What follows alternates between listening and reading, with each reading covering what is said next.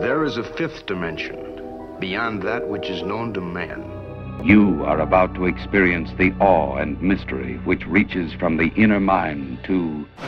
Críticos de Sofá. Um programa sobre Cinema. música Videojogos. e o que nos vier à cabeça. De 15 em 15 dias, à terça-feira, na sua RLX.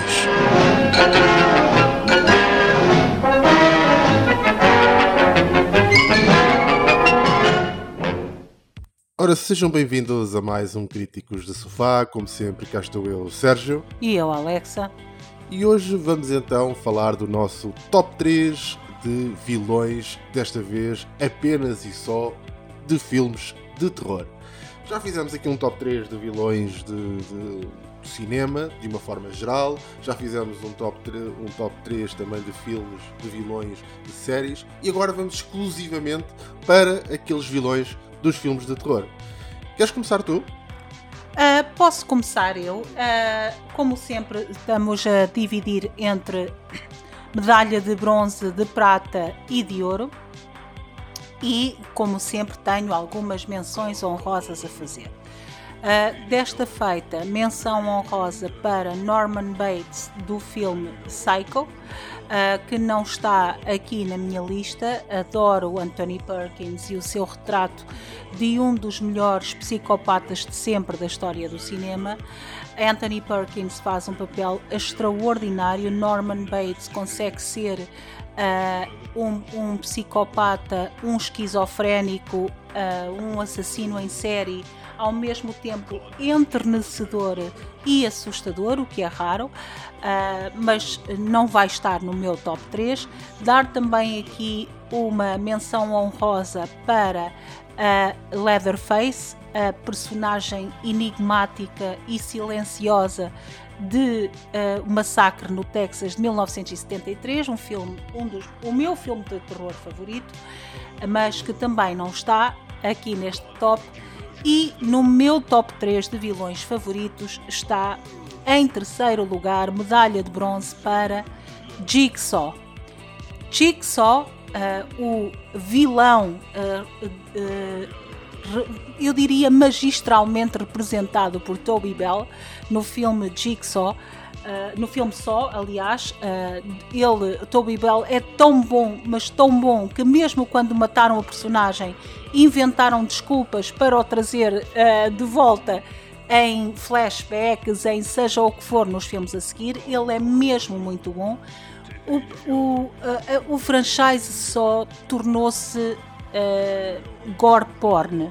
Deixou de ser filme de qualidade, como era, como foi o primeiro só. Foi um filme de bastante qualidade, com muito baixo orçamento, uma produção uh, quase de 5 milhões de dólares, nem tanto, que rendeu milhões, e claro que isso abriu ali as portas da Liongate para, para a sua ganância, mas foi um filme com uma premissa muito bem pensada.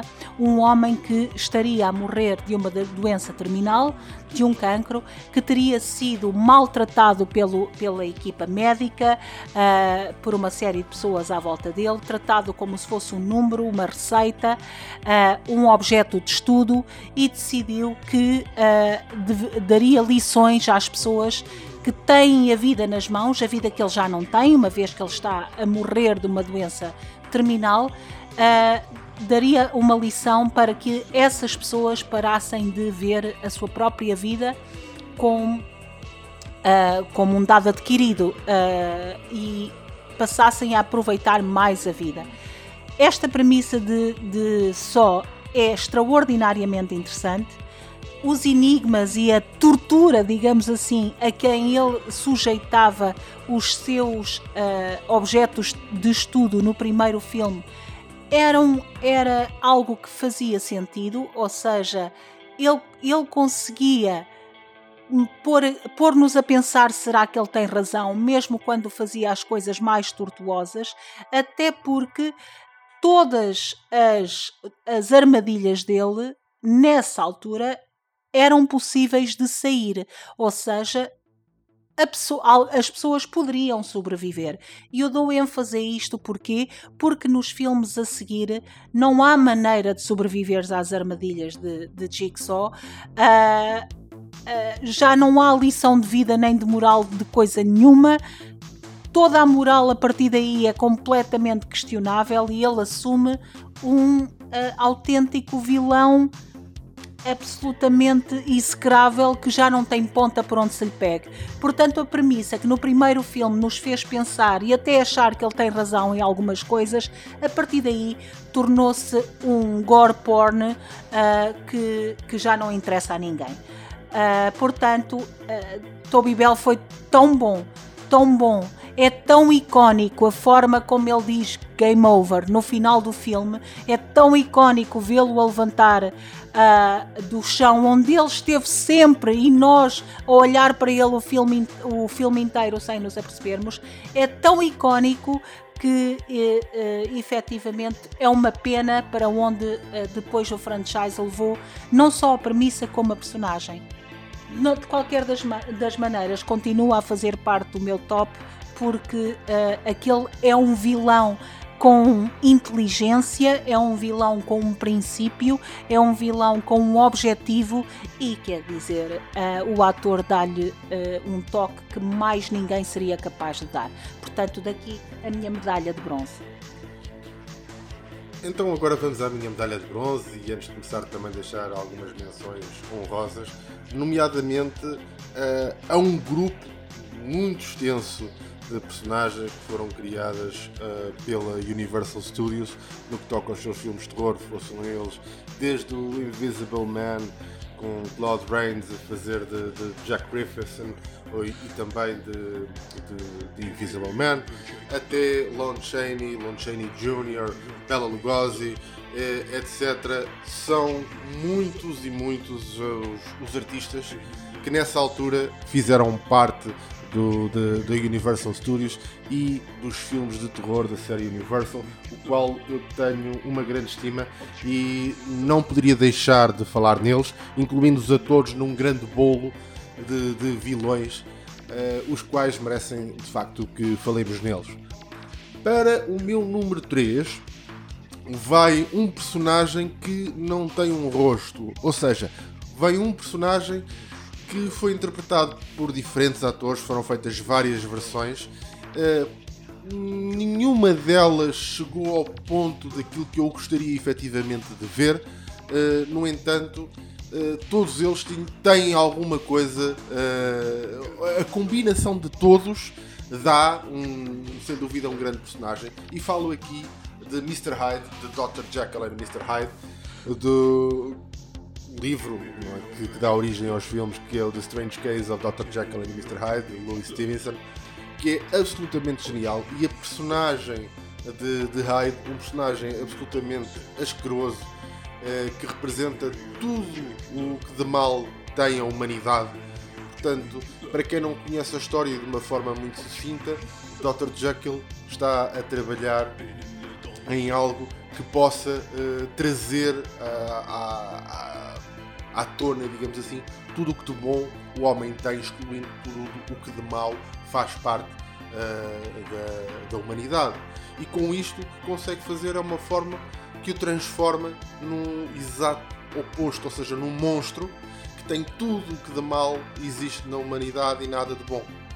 E uh, cada vez que, que, que, que, ele se transforma nesse, nessa personagem, pede um bocadinho da sua própria humanidade e uh, faz coisas absolutamente atrozes. Esse monstro toma conta dele uh, e, por um lado, permite-o permite de alguma forma revoltar-se contra uh, todas aquelas pessoas que o maltratam. Por outro lado, o, o monstro assume o controle sobre a pessoa e acaba por causar morte e destruição em tudo o que toca.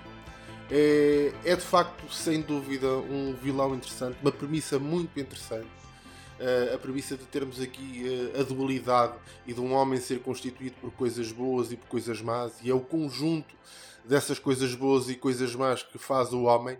E se tentarmos separar uma da outra, uh, perderemos sempre, nunca teremos uma, um, um, um ser humano completo na sua globalidade e esta é sem dúvida uma das personagens que, que, mais vezes foi interpretado no cinema. A quantidade de filmes que foram feitos desde a década de 30 até aos dias de hoje de, de, de, de Mr. Hyde é absolutamente gigantesco.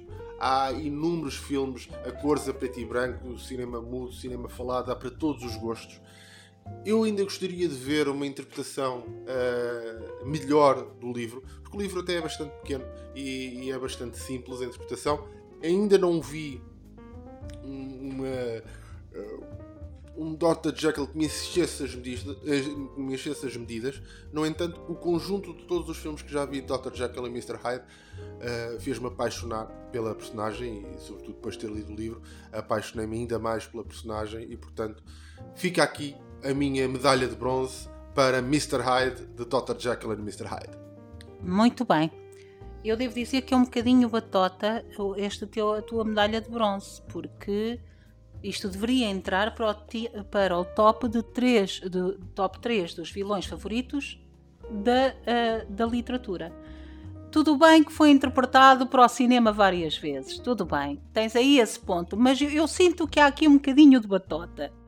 Sinto aqui um bocadinho. Onde há um bocadinho de batota é na, na, não é propriamente no facto de também ser um livro, é mais no facto de não ser um ator em específico, Exatamente. ser um conjunto de, de atores que o fizeram e o conjunto para mim recebe o prémio. Continuo a achar aqui os jurados deste programa deliberam que sim senhora pode passar, mas estou a desconfiar, porque aqui no nosso top de três vilões da literatura poderíamos aqui também trazer uh, o Dr. Jekyll e o Mr. Hyde, neste caso o Mr. Hyde, que é sem dúvida um grande vilão.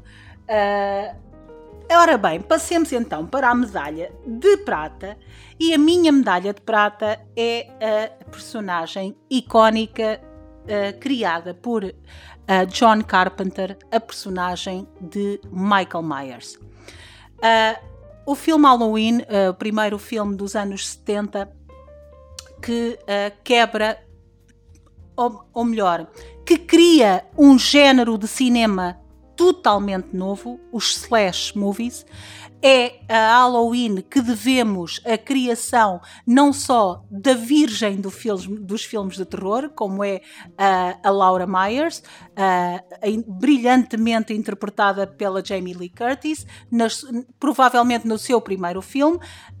Jamie Lee Curtis tornou-se a, a, a virgem, quando eu digo a virgem, é porque aquele arquétipo simbolizava mesmo a inocência a ser destruída pelo monstro, uh, e era isso que John Carpenter queria transparecer. E a Jamie Lee Curtis interpretou como ninguém o papel de Laura Myers, uh, icónico até hoje, que até hoje, uh, mesmo no remake que se fez em 2018, Jamie Lee Curtis entra porque não se pode escapar à saga Halloween sem ter a Jamie Lee Curtis representada de alguma forma. Ela é a heroína de quem ama o, o género do filme slash, mas Michael Myers uh, eu escolho não porque tenha havido uma interpretação de algum ator que se tenha destacado, Michael Myers, ao contrário de um que eu sei que está aqui numa lista entre os dois, mas não vou dizer já, entre um ator uh, bastante conhecido, que foi sempre o mesmo em toda a saga uh, de filmes a que deu origem, que eu não vou dizer para não estragar, para não fazer spoiler do teu top, uh, Michael Myers foi representado por vários atores, às vezes mais do que um, durante, durante o mesmo filme. Uh, não é por causa disso, é pela gênese uh, da criação de Michael Myers. Michael Myers aparece no primeiro Halloween como uma criança, não mais de 7 anos, que mata a família toda. É essa a primeira cena inesquecível de Halloween.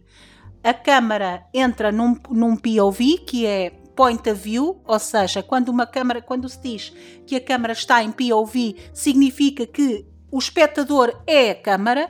É como se fosse um first person shooter em termos de linguagem de. Estamos a ver de... aos olhos da personagem. Exatamente. Uh, todo o ângulo começa com alguém a entrar na casa, alguém a pôr uma máscara, alguém a pegar numa faca e a entrar para os quartos.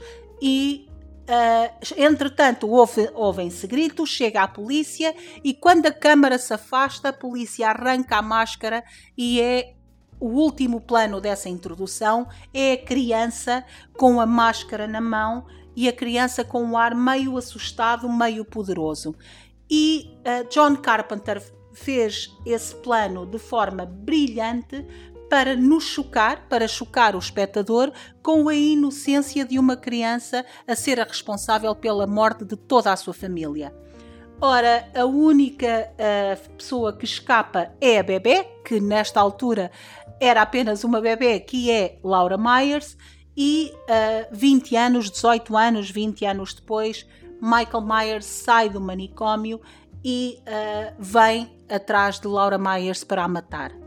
Michael Myers não diz uma palavra durante o filme inteiro. Michael Myers não tem, não há uma única justificação para ele ser como é. Houve depois um filme de Rob Zombie onde se tentou fazer uma prequela de uma família uh, disfuncional em que o pai violava não sei quem. Todos os estereótipos que levariam à criação de um psicopata, mas funcionou tão mal porque nós, enquanto espectadores, o que nos assusta é não saber o que é que provocou a gênese de Michael Myers. O que, como o Dr. Loomis, que é o psicólogo dele, diz durante o filme, he is pure evil. É isso que assusta no Michael Myers. Ele é simplesmente o mal personificado.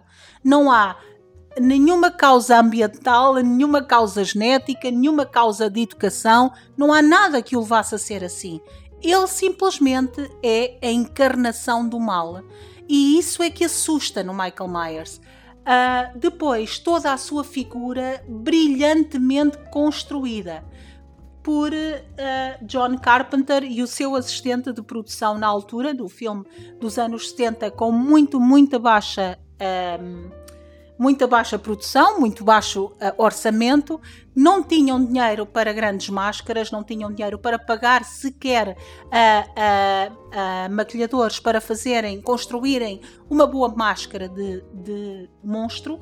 Vestiram-no com um onesie quase das obras, uh, aqueles fatos Sim, macaco é azuis. Um fato macaco de, de, mecânico. De mecânico, exatamente, simples, uma coisa quase ausente de emoções, é uma coisa simples e compraram uma máscara do Star Trek, uh, de, do Captain Kirk, uma máscara do Captain Kirk e uh, pintaram-na de branco. E o assistente de produção e o assistente de, de maquilhagem disse ao John Carpenter: Não olhes para mim, não olhes, deixa-me só eu fazer uma coisa. Pegam na cara de, da máscara do Captain Kirk e pintam a máscara toda de branco, põem a máscara e dizem já podes olhar.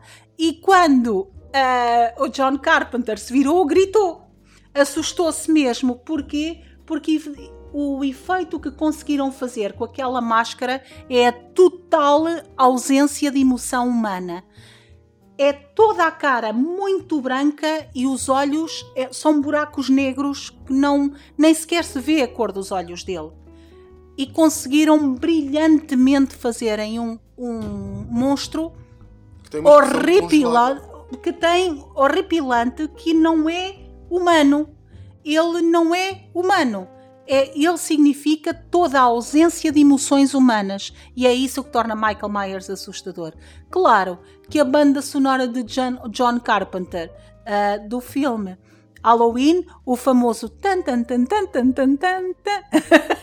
O famosíssimo que qualquer pessoa reconhece, claro que, que ajudou e muito à construção absolutamente genial desta personagem, que depois, claro, descambou por aí fora no franchise que nunca mais acabava, uh, uns com alguma qualidade, outros nem tanto. O primeiro Halloween é um dos meus filmes favoritos de terror de sempre e não poderia deixar aqui de fazer esta grande homenagem ao Michael Myers, também porque era a personagem favorita, era o monstro favorito uh, da minha irmã, que já não a tenho comigo, infelizmente, e portanto fica aqui a minha homenagem a ela também. Ela que tinha a música do telemóvel, era a música do Michael Myers, o póster tinha, era um póster do Michael, ela adorava o Michael Myers, e portanto fica aqui a minha homenagem. Ok, mas excelente, excelente homenagem. E eu agora vou acabar, uh, sem querer, por seguir na, na senda uh, também de, deste tipo de filmes de terror, sobretudo filmes da década de 80. De 70, então, neste, de 70 neste caso.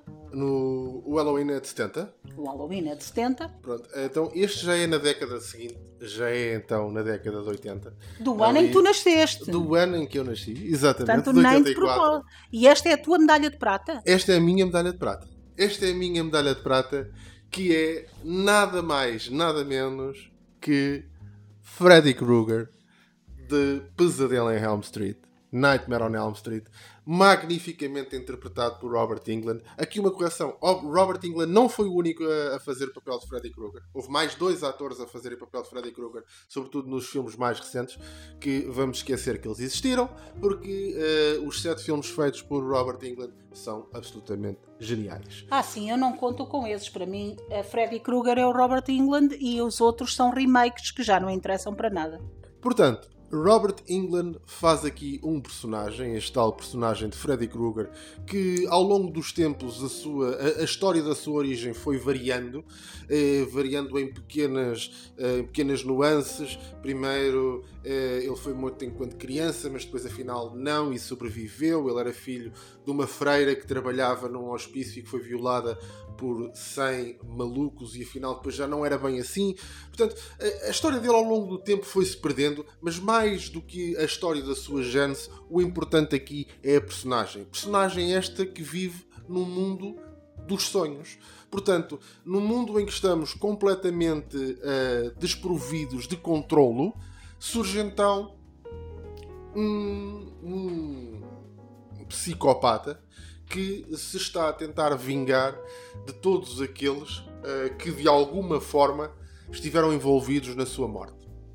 Sejam eles, ou, ou, seja, já estamos a falar aqui de segundas e às vezes até de terceiras gerações sobre uh, quem terá feito mal, quem o terá incendiado, etc.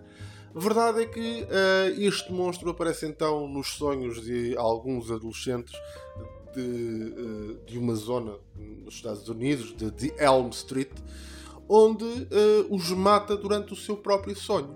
Ou seja, temos aqui uh, pessoas que num, num, sonho, quando morrem, morrem na realidade, e isto começa a causar pânico entre todas as pessoas. Eu achei o filme absolutamente, o primeiro filme absolutamente genial.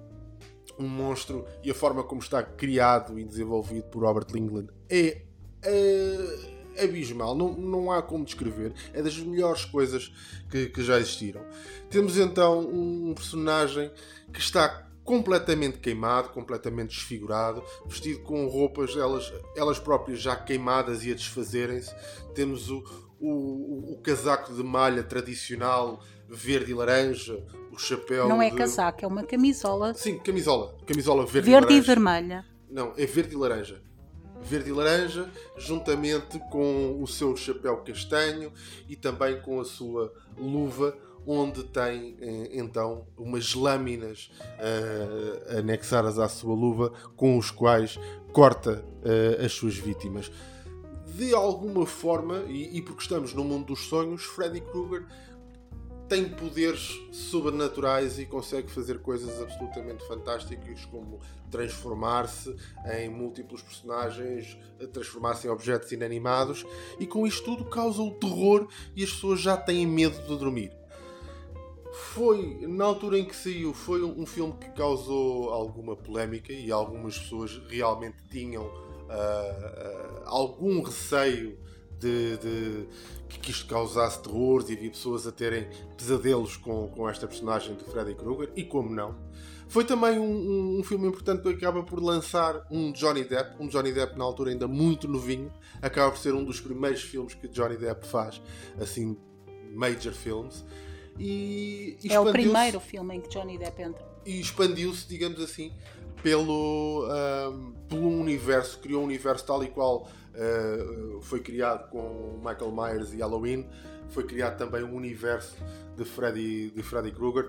Mais uma vez, uh, foi evoluindo de forma mais ou menos natural, ali com, para mim, o terceiro filme da saga, uh, que é Nightmare on Elm Street Dream Warriors, acabar por ser um dos melhores e depois acabou por ser uma sátira de si próprio e às tantas já temos um filme em que o filme é sobre a rodagem do filme original e o, o Robert England faz de Robert England enquanto ator a desempenhar o papel de Freddy Krueger e ao mesmo tempo é, muito meta. é o Freddy Krueger é muito meta é absolutamente horrível tudo aquilo que, que tentaram extrair e os filmes foram efetivamente perdendo qualidade mas o brilhantismo e a forma como foi desenvolvido este personagem, seja ele a nível uh, da própria figura e da própria caracterização, seja a partir do, do próprio desenvolvimento uh, do, do, do, Robert England, uh, as características que o Robert England deu à personagem, é sem dúvida um dos meus favoritos.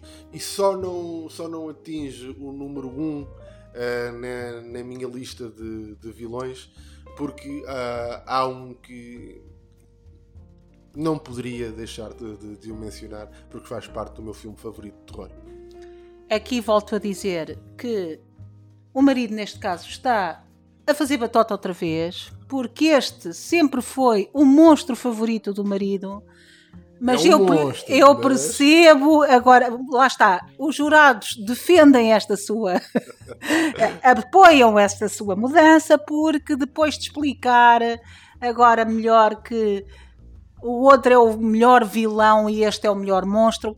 Nós aceitamos, Soutor, aceitamos a sua, a sua mudança, porque de facto aqui sempre foi o monstro favorito, sempre foi o Freddy Krueger, mas é o monstro. Sim. A personagem que vais falar tens toda a razão. É, é outro tipo de vilão, digamos assim.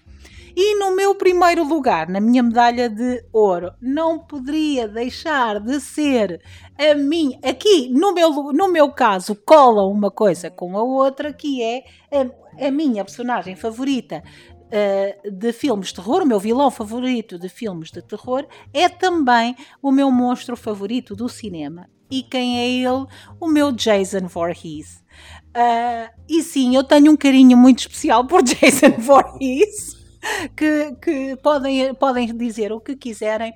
Jason Voorhees, curiosamente, aparece a primeira vez no primeiro filme Sexta-feira 13, uh, ah, nessa icónica saga de tantos filmes maus que eu vejo todos, que é o, o Sexta-feira 13, em que um filme de 1980, portanto, exatamente a apanhar a febre iniciada por Halloween para uh, uh, se cimentar como grande nos slash movies. Uh, Sexta-feira 13 ganhou uma vida por ela própria, à parte de Halloween, mas, mas veio a reboque do sucesso de Halloween. E uh, nesse filme com Kevin Bacon, um Kevin Bacon 16 ou 17 anos, uma coisa, um miúdo, e nesse filme uh, Jason Voorhees aparece sim, mas não é o Jason Voorhees o assassino. No primeiro, e agora spoiler alert, no primeiro sexta-feira 13 de 1980, o assassino, o vilão, é a mãe de Jason. A história de Jason é uma história muito trágica. Ao contrário de Michael Myers, que ninguém sabe o que é que o pôs assim, de Jason Voorhees é muito claro. Jason Voorhees era uma criança uh, obesa, uma criança com algumas deficiências, uh, uma criança que era bullied pelos seus colegas e que no famoso Crystal Lake, uh, numa, numa colónia de campo de Crystal Lake, a pessoa que deveria estar a tomar conta das crianças estava com o namorado e a fumar drogas e, e a fazer tudo o, o que não deveria enquanto se toma conta de crianças e as crianças maltrataram tanto o Jason que ele morre afogado no lago. A mãe dele resolve então vingar-se e mata todos os adolescentes que vêm para o lago.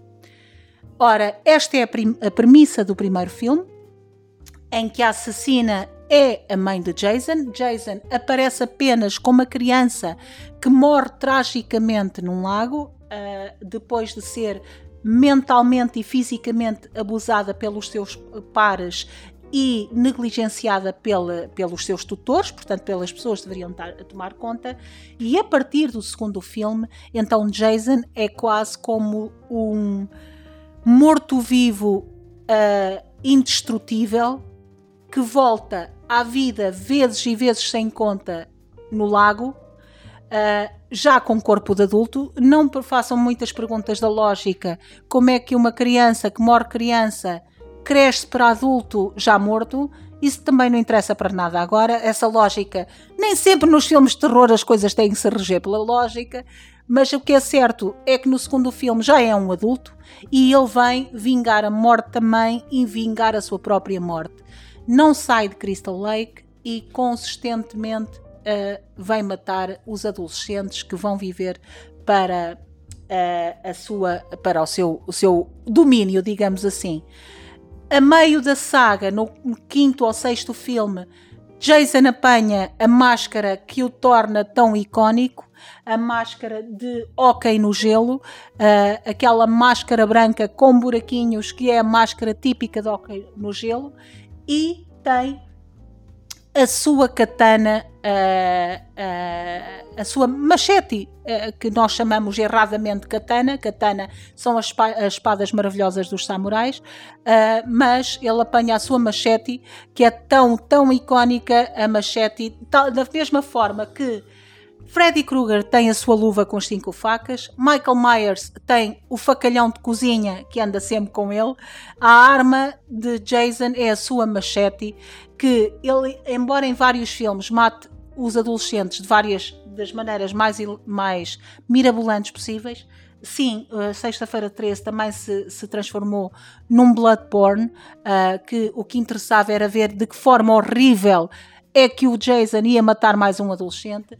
Uh, não deixa de ser a imagem icónica, é ele todo rasgado, com a roupa toda rasgada de quem já vive no lago há dezenas de anos, a sua máscara de hockey e a machete na mão. Ele não corre, ele não fala, tem a banda sonora muito, muito icónica do. Desculpa, eu tenho o que fazer. Do. Tch, tch, tch, ah, ah.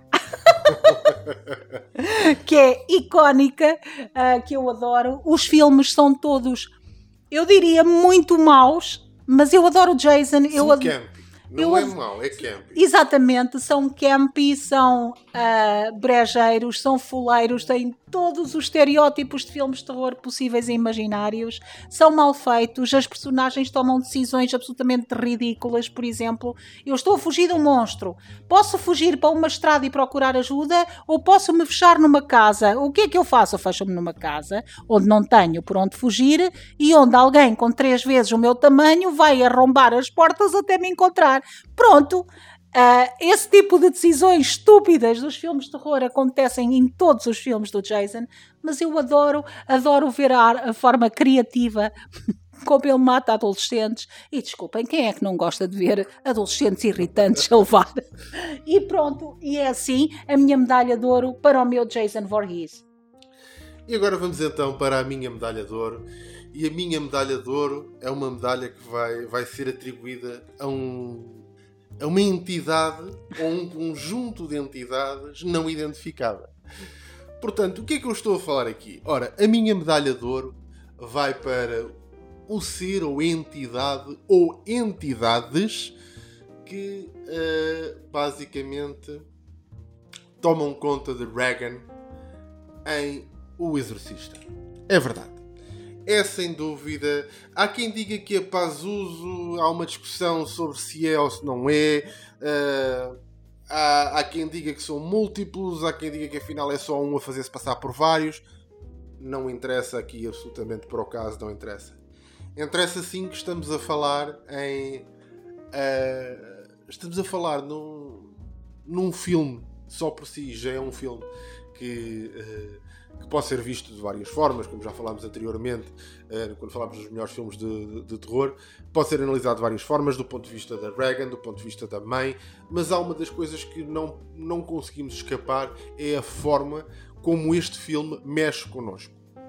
E aqui mexe com a humanidade de uma forma geral, porque trabalha sobre algo que vai para além do nosso controlo. E se acreditarmos que todos os seres humanos são constituídos por um corpo e uma alma, eh, assumirmos que alguém pode tomar conta dessa alma e com isso tomar conta do, de um corpo é algo que é sem dúvida assustador.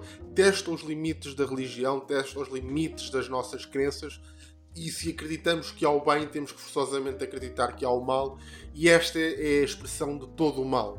Todo o mal que aqui se manifesta sobre eh, um corpo de, de, de uma criança, eh, ainda por cima de uma criança que, embora no livro seja um menino, aqui no filme é uma menina, eh, para causar ainda mais impacto, porque visualmente é sempre mais impactante. E uh, tudo aquilo que ela faz, toda a transformação que, que, que a Reagan acaba por sofrer às mãos desta tal entidade é algo absolutamente uh, atroz e, de, e, consegue criar uma aura de inquietação no filme que eu próprio, tendo visto o filme centenas de vezes, sempre que o vejo, permaneço durante algum tempo irrequieto. Uh, nos meus pensamentos, não fisicamente, mas irrequieto com os meus pensamentos, porque me leva a questionar exatamente uh, a minha fé, leva-me a questionar aquilo que eu acredito, uh, como homem da ciência, leva-me a questionar se há algo assim, ou o sentido da possessão, se é algo que pode ser ou não plausível, e, e quando nos fechamos às vezes nesses, nesses pensamentos. Uh, chegamos a uma, a uma conclusão que não sabemos nada. Há muita coisa ainda que nós desconhecemos e que provavelmente nunca iremos saber, nunca iremos ter as respostas a 100%.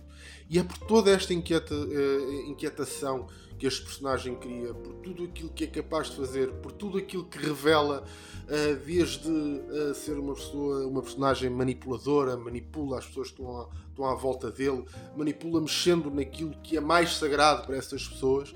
Portanto, com um total desregrado, porque quer dizer, não há forma de controlar. Tu não consegues, esta entidade não, não há qualquer coisa que o afete. Sabemos que todos os vilões têm um ponto fraco tradicionalmente os vilões têm todos um ponto fraco.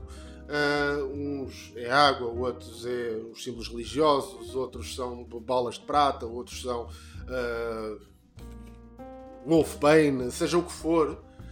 Praticamente todos, são muito poucos aqueles uh, os vilões e os, os, os, os maus da fita que não têm um ponto fraco.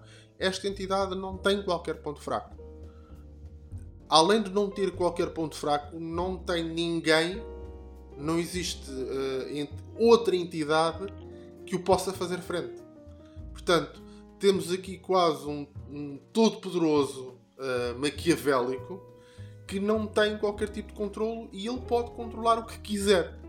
E portanto, se isto não é uh, um, o vilão mais uh, atroz, digamos assim, do, do cinema, uh, não sei o que será.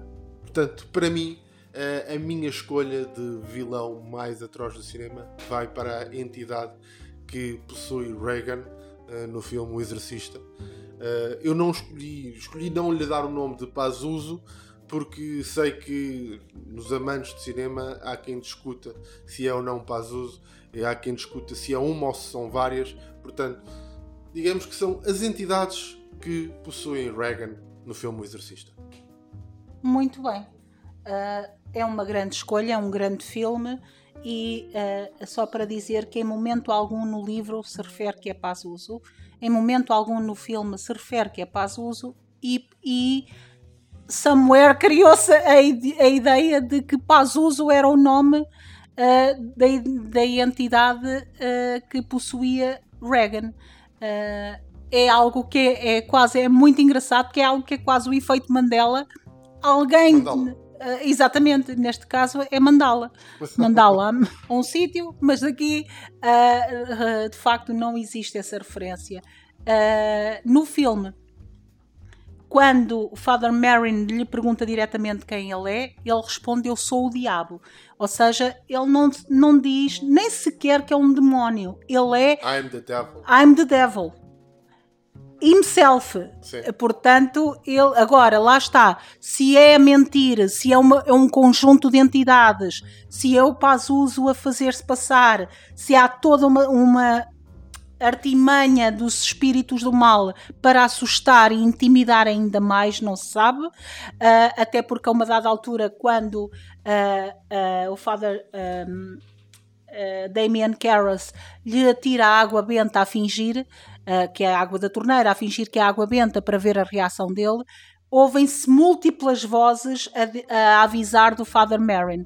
Ah, portanto, um grande filme que ainda hoje tem tanto impacto como teve em 1973 quando saiu, um dos melhores filmes de terror, se não o melhor filme de terror de todos os tempos.